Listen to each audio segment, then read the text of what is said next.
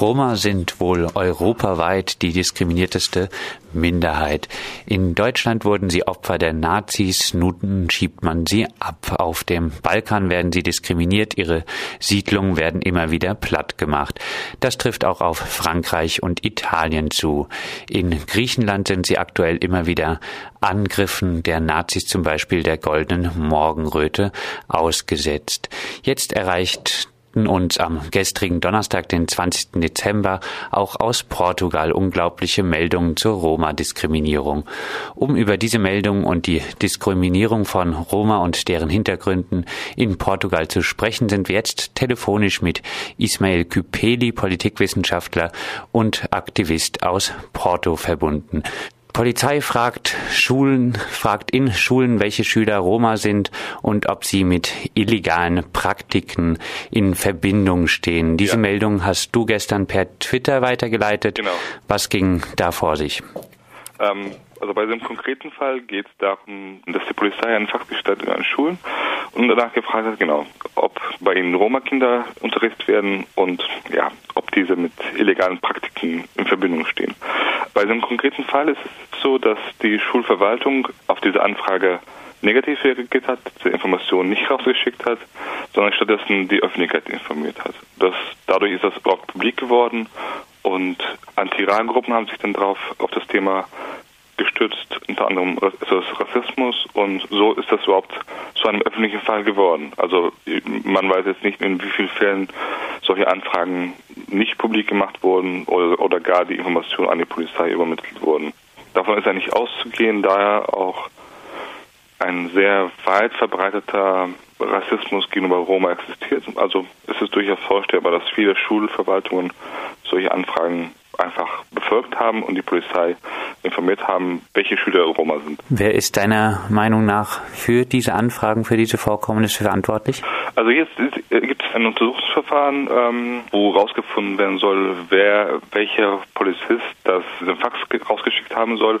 Also wahrscheinlich wird am Ende ein Polizeibeamter dafür verantwortlich gemacht als Einzeltäter. Ich kann mir nicht vorstellen, dass das damit mehr passieren wird, aber ich kann mir das nicht vorstellen, dass ein Polizeibeamter einfach von sich aus auf, die, auf so eine solche grandiose Idee kommt und einfach die Schulen anschreibt mit einem öffentlichen Briefkopf. Das wird schon die Polizeiverwaltung insgesamt sein. Aber das Positive ist, dass es jetzt ein Skandal ist. Also ähnliche Fälle in der Vergangenheit waren keine Skandale, dass die Polizei jetzt von dieser Praxis zurücktreten muss und das Thema jetzt öffentlich ist und auch in den Medien eher kritisch beleuchtet wird, ist, ist eher positiv. Wie sieht es mit der Verantwortlichkeit seitens der Politik aus? Bisher sah das sehr, sehr schlecht aus.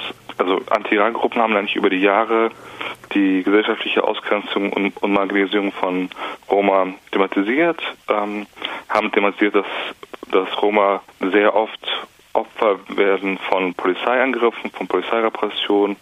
Das hat in den Jahren davor wenig gebracht, aber es könnte sein, dass es jetzt einen Umschlagpunkt gibt, dass jetzt diese Praktiken eher abgestellt werden oder etwas eingegrenzt werden. Das wäre die Hoffnung.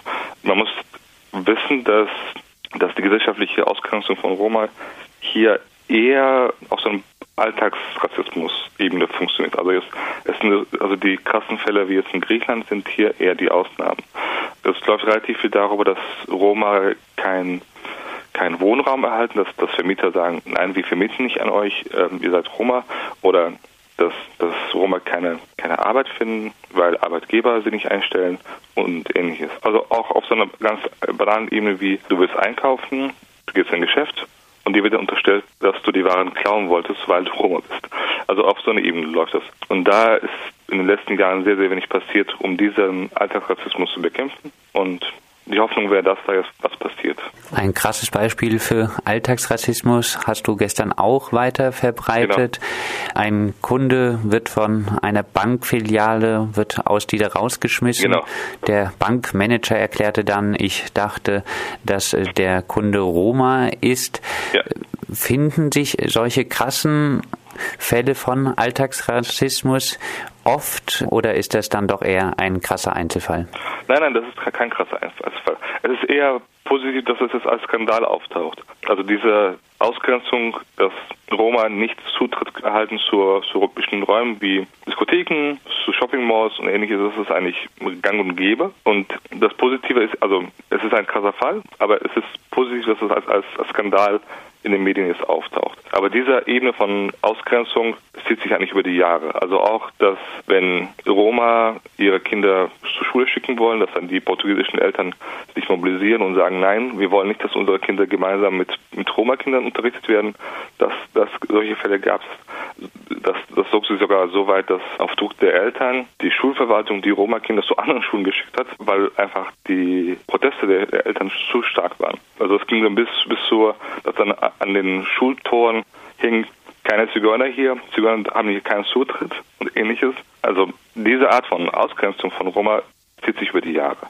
Auch die Frage von Wohnraum, also dass wenn, wenn die Stadt Roma Wohnraum zur Verfügung stellt, weil sie einfach über die normalen Mietverhältnisse keinen Wohnraum kriegen, dass dann die Anwohner sich auch mobilisieren und sagen, nein, wir wollen nicht, dass in unserer Siedlung Roma wohnen und auch Bürgermilizen sich aufstellen.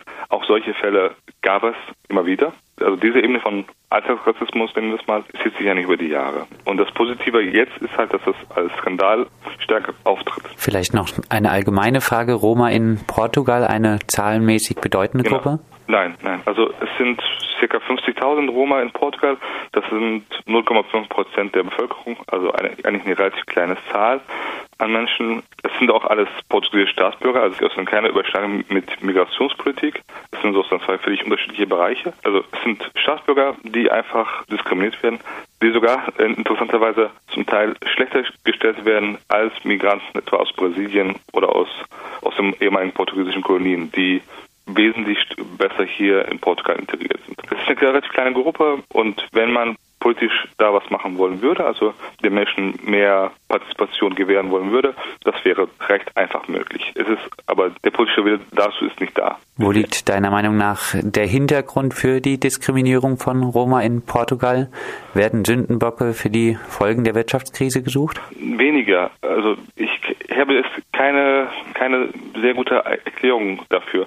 Aber was man ausschließen kann, ist, dass, dass das mit der Krise so unmittelbar zusammenhängt, weil Diskriminierung der Roma ist eigentlich eine Konstante, die sich über die Jahre zieht, also auch vor der Krise, sogar damals sogar noch stärker als heute. Insofern ist das eher eine Konstante der portugiesischen Gesellschaft seit mehreren Jahrzehnten. Das hat mit der Krise unmittelbar nichts zu tun. Das ist etwas anders als vielleicht in Deutschland, wo jetzt die Hetze gegenüber Roma oder auch in Osteuropa ist es sehr ähnlich, dass die Hetze gegenüber Roma mit einer bestimmten Krisenbewältigung zusammenfällt. Das ist hier nicht der Fall. Das, das will ich nochmal unterscheiden. Heißt es, wird schon seit langem ein genau. Bild von Roma konstruiert, was irgendwie als Bedrohung dann wahrgenommen ja, wird? Ja, also, also, wenn man das irgendwie wiedergeben möchte, also die Roma sind kriminell, die Roma sind faul, die Roma sind als, als Drogendealer und ähnliches. Das ist sozusagen das Bild, was, was da ist. Und da, kann man auch, dann legitimieren, warum man keinen Wohnraum zur Verfügung stellt, warum man keine Jobs gibt,